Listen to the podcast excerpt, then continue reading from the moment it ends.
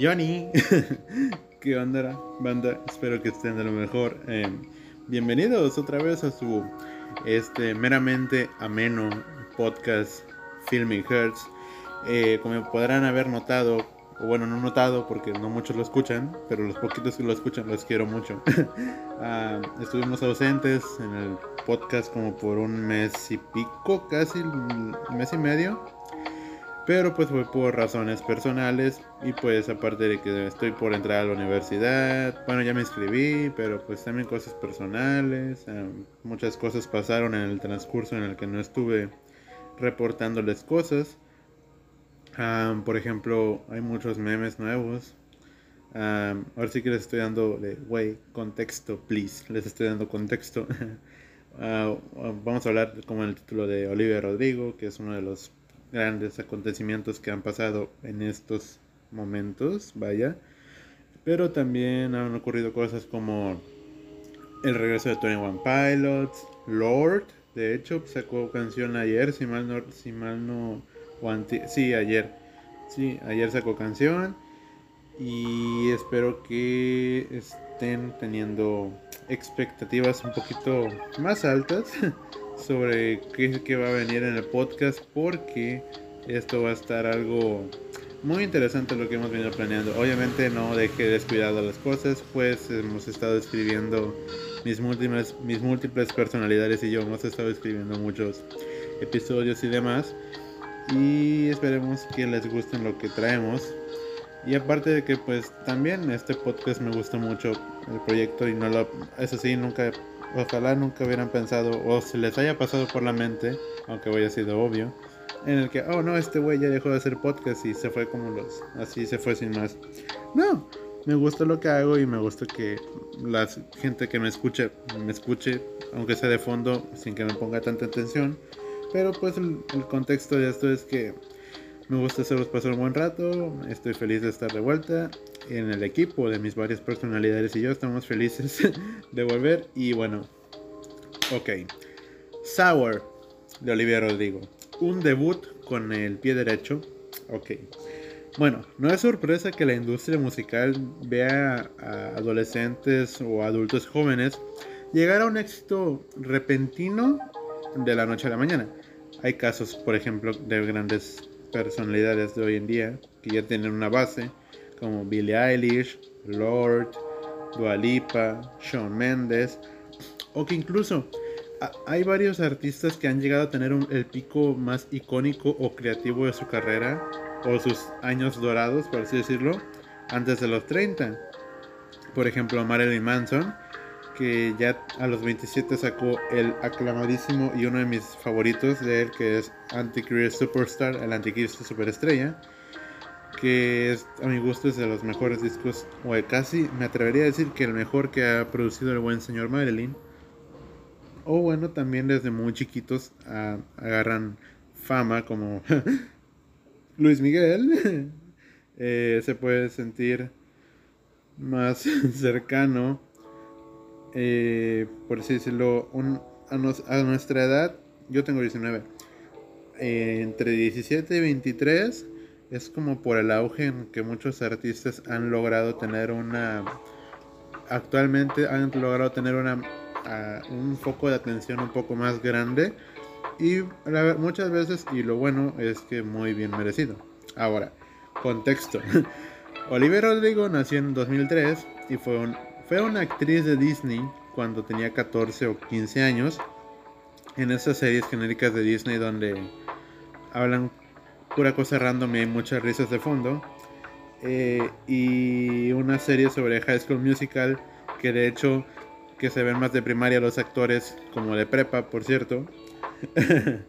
y bueno, eso ya es como su fit, su back para atrás. Ahora, esta chica incursiona en el mundo de la música apenas eh, este año, en realidad, en el 2021, con el, bombas, el bombazo mediático en muchas escalas que fue Driver's License, el cual no solo debutó en el Billboard 100 Top en primer lugar, sino que fue tendencia y popularizado masivamente en la plataforma de TikTok, esta plataforma a la que le debemos muchos memes, muchos trends, pero también incluso muchos artistas, mucha música. O por ejemplo, eh, ahorita hay un trend que me gusta mucho de Adult Swim, el de AS, que es muy creativo y me encanta ver. A veces, creo que la mayoría de las veces que entro a TikTok es en ese audio para ver qué cosas nuevas han sacado, porque hay unos que de verdad, wow, el nivel de la creatividad de esas personas está bellísimo. Y bueno, también TikTok ha catapultado más artistas recientes como, por ejemplo, Lewis Capaldi, el Before You Go. Ese güey. Ah, también Ashniko, que es la de Me and Your Girlfriend. Sí, ah, de hecho Ashniko tiene una creatividad, algo muy interesante más de analizar en un episodio, quizá lo haga. Pero chéquense porque esa morra hace trap, rap, pero hay una sesión que hace en vivo con metal de... Y al chile se escucha que no lo sabe hacer, pero se ve que se la pasó de puta madre ahí. y bueno, eh, cabe mencionar que la primera vez que escuché Driver's License pensé, ah, una balada pop bien producida, eso sí, pero no más de ahí, o sea, una más del montón. Pues obviamente esta vez el tren de, wey, rompeme el corazón, por favor, para manejar escuchando Driver's License. Y aunque sí, es un coro muy pegadizo. Y de hecho algo curioso es que en una reciente entrevista Olivia eh, comentó que una parte de la canción está basada en, ese un minuto o 15 segundos en la canción, por ejemplo, el Stuff, o sea, ese coro casi después de la mitad de la canción, pues sabe que si pegaba en ese momento en TikTok, que es el, el, tiempo en el que se le permite a los creadores los videos, pues podría tener un empuje más mediático y se vería más viral, lo cual hizo muy bien la morra y se lo reconozco. Ahora, luego sacó Deja Vu, que también tuvo un recibimiento muy bueno, pero de igual manera en lo personal no lograba engancharme, pues pensaba que podría irse por un estilo más de entre Billie Eilish, que tiene esa misma estructura, o incluso Lord, que todos sabemos que sin Lord no existiría Billie Eilish. Pero me cayó el hocico después cuando sacó Good for You. Que ya volteé a mirar de que, ah, ok, a ver qué pedos trae esta morra aquí. Y como tal, y a decir verdad, eh, escuchar Good for You, yo me acuerdo que lo escuché cuando iba en el carro, en la radio, en Monterrey. Y me saqué de onda porque dije, ah, cabrón, pop punk en los 2021. y fue algo muy fresco de escuchar, como lo dije en la radio. Pues quién diría que en el pop punk, en el 2021, perdón, pasarían pop punk. y bueno, después ha venido el lanzamiento del disco debut del año, como ha sido catalogado por muchos. Pero pues ya entraremos en esta discusión, dado el contexto que se tragan sin pretexto, que ya se los di. A ver si empecemos con la crítica a Sour. Y bueno, eh, bueno, el disco nos recibe a, inicio en lo visual una portada de ella con stickers en todo el rostro y de esos stickers como animados, bueno, no como de florecitas y demás cosas. Y en la lengua de ella está la palabra que da nombre al disco, Sour, y todo con un fondo morado. Y bueno, para empezar, el el morado se asocia al misterio, al inconsciente, secreto, superstición, melancolía, muerte, eh, el sueño, la fascinación, incluso un poco con la sexualidad y hasta y este, incluso el feminismo que bueno nos puede dar ya de entrada una pista inicial de lo que podría venir siendo el contenido del disco que de hecho que por el contenido lírico tanto de los tres primeros singles como en general, abarca la adolescencia. Y no lo hace de una manera filosófica ni algo que haría alguien mayor narrando sus años de joven, así como tipo poesía, etc. Sino es alguien joven, joven diciéndote que está de la chingada ser joven y lo que conlleva esta etapa de la vida por la que todos pasamos.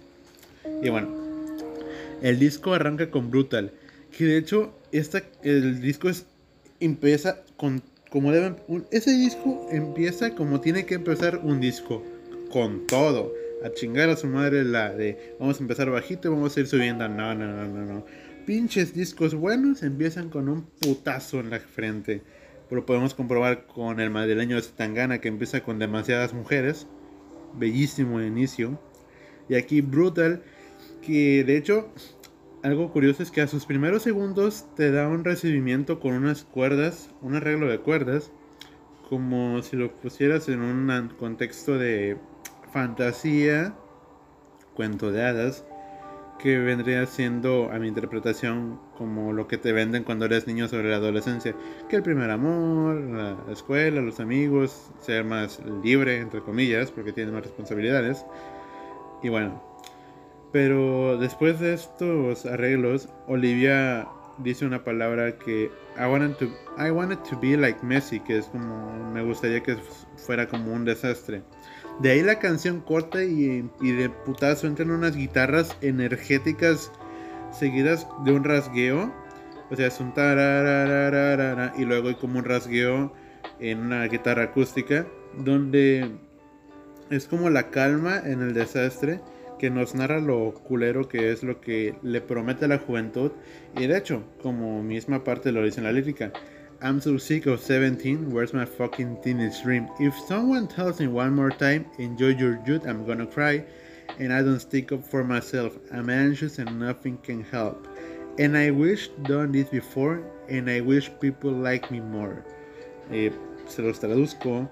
Estoy cansado de los 17. ¿Dónde está mi puto sueño roma Teenage Dream como ese sueño adolescente? Si alguien más me dice que, que disfrute mi juventud, voy a llorar y no es por mi y no siento como pena por mí y estoy ansiosa y nadie me puede ayudar. Me gustaría haber hecho esto antes y me gustaría que la gente me hubiera agradado más o que le agradara más a la gente. Lo cual es una carta de introducción a la sinceridad que viene manejando el disco. No es la lírica más compleja del siglo, ni es una lírica difícil de entender que tengas que encontrar varios eh, artículos o videos en YouTube explicándotela. Eh, pero es muy honesta y, e íntima, pues expone los sentimientos de Olivia. Y para mí, antes de que la complejidad o algo, un artista me gusta más cuando es honesto. Cuando no te pretende embarrar las cosas de algo muy repampanante con el concepto del disco, sino que es más ameno con sus emociones. Ah, por ejemplo, y bueno, Sour es un, es un viaje de madurez a través de lo que se supone que es enfrentarse al primer desamor. Bueno, no todos tenemos pruebas, pero tampoco dudas de este modo. O sea, a todos nos pasa que nos rompen el corazón, aunque sea una vez en la vida, y más cuando estamos chavos. Bueno, Olivia nos describe las diferentes fases, por así decirlo, del duelo en las que pasa una persona, en este caso de una decepción amorosa, que muchos creen que el duelo solo es una pérdida de un, de un fallecimiento, pero no. Hay muchos duelos que una persona puede experimentar que no necesariamente tiene que ver con un distanciamiento de esta persona ya no está viva, sino uh, cuando uno te peleas con un amigo ya no se hablan, una ruptura amorosa, una mascota incluso que no sé si tuviste que tuviste que deshacerte de ella eh, mandándola a otro lado o que trágicamente pues también murió. Y bueno, que estas fases son negación, ira, negociación, depresión y la aceptación. Y creo que en el disco esta mujer va aceptando poco a poco este círculo y lo veremos al avanzar el análisis. El romance fallido es como una es la piedra angular del disco, más no es un recurso novedoso. Aunque sí lo es en la manera en la que Olivia consigue juntar estos diversos registros e influencias para sumergirse en todo aquello que le cala y le duele.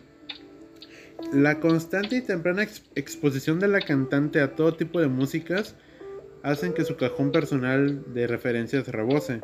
Y desde un destello pop punk, como recuerda a los primeros años de Paramore, especialmente en ese disco del Riot, donde está Mystery Business.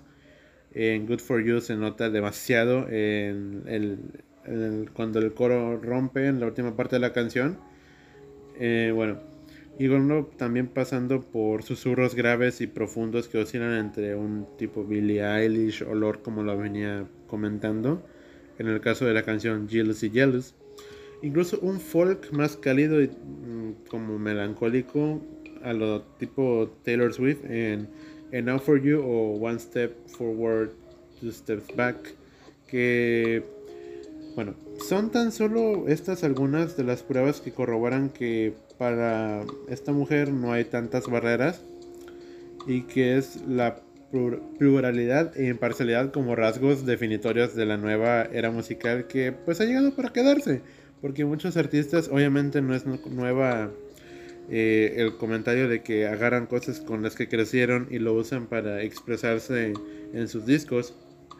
Y dirán, ay, pero se están copiando de otras cosas. No, muchos, hay una, todos los artistas copian. El, el chiste es quién copia bien y quién copia mal de entrada. Ahora, por su parte, seguir la estela de su enfado y mediático driver's license no le intimida lo más mínimo a la hora de abrir sus miras y dejar espacio a todas las aristas que tienen los sentimientos. Tan pronto como se decanta por continuar con la misma línea melódica con su éxito viral, por ejemplo que en una parte es You didn't cheat me but you're still a traitor, también opta por golpear la mesa con decisión y furia como I was the only person who ever got you. Well, screw that and screw you.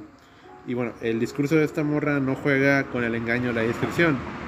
Habla exactamente de lo que quiere hablar y deposita en su público la honestidad absoluta de la que he estado hablando, que es lo que a mí me gusta. Después de Brutal tenemos a Traitor, donde a través de esta balada esta morra nos expone las razones por las que se siente traicionada y lo hace desde una posición triste, donde aunque no niega que ya no está con esa persona a la que amó, eh, sigue sintiendo el dolor a recordar lo que vivió. Es donde mm, como casi lo contrario, bueno, casi la misma sensación que se da en Driver's License, donde te da a entender que a pesar de lo que pasó, se sigue sintiendo algo por él. Eso sí, este sentimiento queda mejor reflejado en la canción de One Steps to Three Steps Back, donde, donde es acompañada por un piano muy bueno que explica que no es capaz de avanzar sin esta persona. De este modo es, es el autoengaño, diciendo que se encuentra mejor aunque no es real. Bueno, llegamos al proceso de la ira y lo hacemos a golpe de hit. Hablamos de déjà vu, donde el sonido de la balada se convierte en un medio más acorde con el sentimiento. Los propios instrumentos evolucionan de una negación a través del sonido.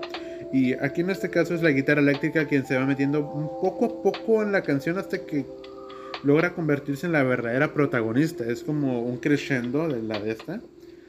Y va agarrando carácter y va representando toda esa rabia que uno a veces lleva dentro. Y en la letra ella le echa en cara que apenas que aquella persona que amó, que tenga novia, aunque tenga novia con la que hace todo lo que hizo con ella antes.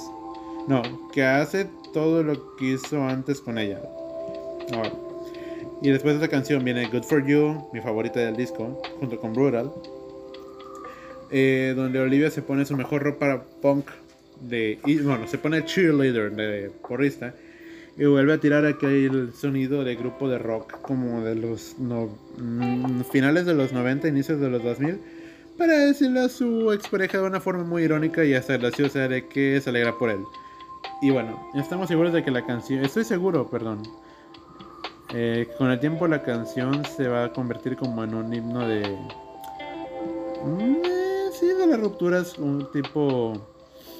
¿Qué canción se me viene a la mente? No se me viene a la mente ahorita una. Pero bueno, ahora viene la negociación con en esta fase.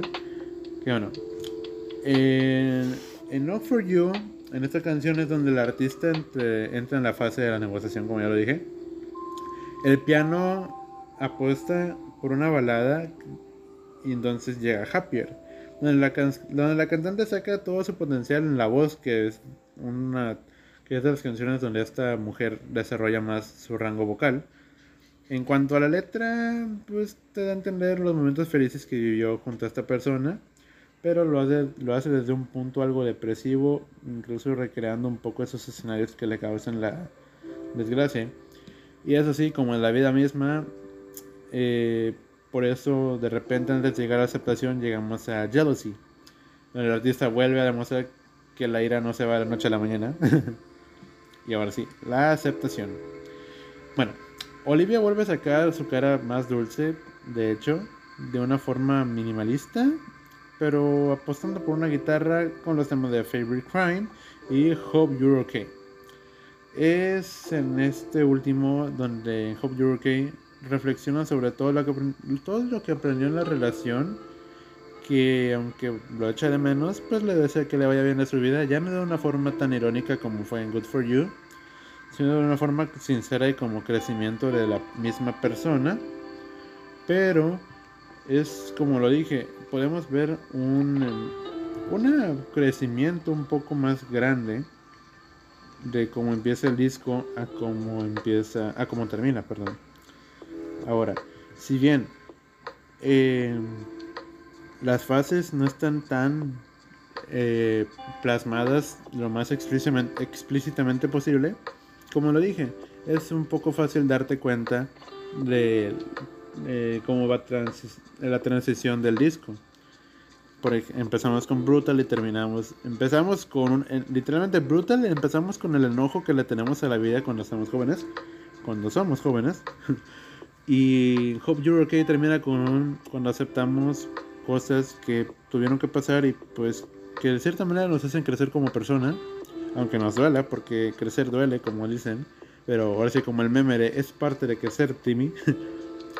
y para mi gusto es un, un buen inicio y un buen cierre, la verdad, la neta. Ahora, mi conclusión o mis final thoughts. Soul es un disco que remonta a este amor joven y que la neta fácilmente puedes empatizar porque también a todos nos ha ido de la chingada con el amor cuando somos adolescentes. Y como lo dije, si bien se notan sus influencias musicales, que lo cual de hecho en Twitter y en TikTok han hecho que la tachen como de copiona, poco original, todos los artistas tienen a otros artistas de inspiración. Eh, no es solo en la música, también en demás artes como en el cine, donde por ejemplo hay directores donde homenajean películas que los marcaron, haciendo encuadres algo parecidos o una incluso una escena con paralelismos. Pero aparte esto tenemos que tenemos que recalcar que es un disco debut. Esta mujer tiene 18 años, o sea, ni siquiera acaba la prepa aún. Eh, y le estamos pidiendo una originalidad que, oye, casi no, es muy raro que alguien sea muy original, excepto Lord, a una edad tan joven. Pero podemos partir de ahí en el hecho de que no le podemos pedir que nos den manzanas cuando apenas le están creciendo unas. o sea, como es un ejemplo, vaya. Pues no es malo que se escuchen las influencias, ni tampoco es malo que no las tenga. El chiste es de que nos da un, una, un feedback de cómo ella está creciendo, con lo que ella creció musicalmente y cómo lo puede llegar a hacer en unos años después. que, que antes de encontrar un sonido experimentas con todo lo que conoces. todos los grandes artistas han empezado haciendo cosas que las artistas que admiran hicieron. Por ejemplo, Jimi Hendrix. Eh, hay una anécdota que me mama donde estaban los Beatles en un pub o en un bar y estaba Hendrix. No me acuerdo si fue en Nueva York o en Londres, pero total, John escuchó a Jimmy tocar una canción del famosísimo álbum de Sgt. Pepper Lonely Club Heart y fue de que, oye, este vato está tocando una canción de nosotros, pero de una manera tan cabrona, con ese punteo característico de Jimi Hendrix. Y por ejemplo, All Along the Watchtower, que es un cover de Bob Dylan, la original es de Bob, que es de mis canciones favoritas de ese maestrazo. También se nota la influencia que tuvo ciertamente para Jimmy. Y no lo, no lo quita de que Jimmy de que Hendrix sea uno de los mejores músicos que ha visto la historia de la música. Y así es como lo digo. Cada quien va demostrando qué es lo que agarra cuando va empezando y qué hace. perdón. ¿Qué hace con ello cuando ya va creciendo? Ya sé, sé que suena como disco rayado. pero el madrileño. sea tan gana hace una muy buena mancuerna todo lo que les estoy diciendo. no es el primer trabajo el madrileño de Zetangana, sino que creo que es como su, segundo es su segundo. Pero obviamente la diferencia de edad, Zetangana tiene 31 y Olivia tiene 19. Te vas dando una cuenta de la diferencia de edad y de experiencias que uno va adquiriendo. Pero por ejemplo, C se juntó con músicos que él escuchaba cuando estaba chiquito. Andrés Calamaro, Jorge Drexler incluso, Kiko Veneno y lograron conjuntar varias cosas mezclando las cosas que tienen en común. Hay uno de mis videos favoritos donde está Andrés Calamaro, Jorge Drexler y Zetangana en el estudio tirando ideas. Es, si pueden buscarlo, si les gusta lo creativo o ver nada más artistas siendo artistas en la mera expresión de la palabra, por favor chequen ese video. Neta, es una belleza brutal la que se van a llevar y una muy rica conversación que tienen. Y aparte se ve que se llevaron de puta madre en, el en la grabación. Así que denle una checada, por favor. Y aparte Zetangana se ve que es un vato a toda madre, la neta. Me gustaría ser su compa. Y bueno. Este... Ahora. No es un disco perfecto, claramente. Tiene muchas inconsistencias a veces en lo rítmico que cae en lo repetitivo en las baladas, por ejemplo, pero cumple con introducirnos a, con la que puede estar codo a codo con los artistas consagrados de hoy en día. O sea, no te sorprendas que en el futuro, unos un año, dos años, haya una colaboración entre Billie Eilish, Lord, Dualipa, etc. Por ejemplo, Rosalía, que tuvo su éxito mediático enorme hace unos años, colaboró con Billy ah, para la canción de Lo vas a olvidar, que es del especial de Euforia, del de Jules, que es de mis, es de mi favorito de Euforia, gran episodio. Y creo que cuando empezamos, empezó esta Rosalía, obviamente hubo un remix que fue eh, con J Balvin, con, con Altura, etcétera pero es a lo que quiero llegar. Como disco debut es muy bueno. La verdad, no le veo algo tan malo como debut, cabe recalcar. Pero mi calificación para Sour, finalmente, como un disco, tal como es, sin tomar en cuenta lo debut, es un 6.9, la verdad. Un, un 7 mejor, un sólido 7, la verdad. Muy bien estructurado en el tema de los sentimientos y la honestidad, la verdad, le da un punto muy grande para mí, algo que muchos artistas hoy en día casi no tienen, o que si lo tienen lo disfrazan de cosas muy rimbombantes, de los que se escudan para decir, es que no se entiende el concepto, etc. Y pues bueno, chamacos, chamacones, chamaquitos, este fue el episodio de esta vez. Y esperemos volver la siguiente semana. O quizá lance un especial de cine por el mes del orgullo en estos días. A ver qué. Pero espero que les guste bastante este episodio con el que volvemos con Bombo y Tarola.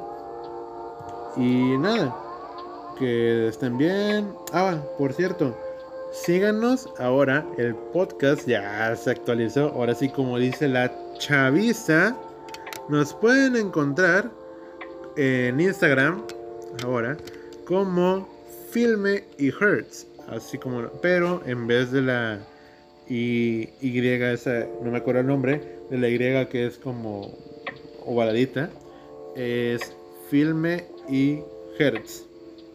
Filme Y, y Hertz. Y pues obviamente está el logo del podcast que de hecho también lo cambiamos. Espero que les guste. Y si les gustó, tienen alguna recomendación o de, oye, ¿sabes qué? puedes mejorar tales cosas. Los DMs siempre están abiertos. Por favor, espero que nos sigan. Y voy a tratar de que se logre. así es que puedo anclar los links para la red social. Aquí en Spotify. Y, o en Anchor incluso. Creo que sí puedo. Que es la plataforma donde hago el podcast. Y nada. Ya después de este anuncio parroquial que de hecho tenemos una publicación ya con varios de mis discos favoritos. Que si quieren luego puedo hablar de ellos. Que me gustan mucho. Y nada. Que tengan una buena noche, fin de semana. Ahorita estamos en fin de semana. Eh, nada, buenas tardes, buenas noches, buenos días y ya. Espero que tengan una muy bonita semana en lo que viene o días en lo que nos vemos otra vez con el nuevo episodio del cine del orgullo del mes. Y nada, bye.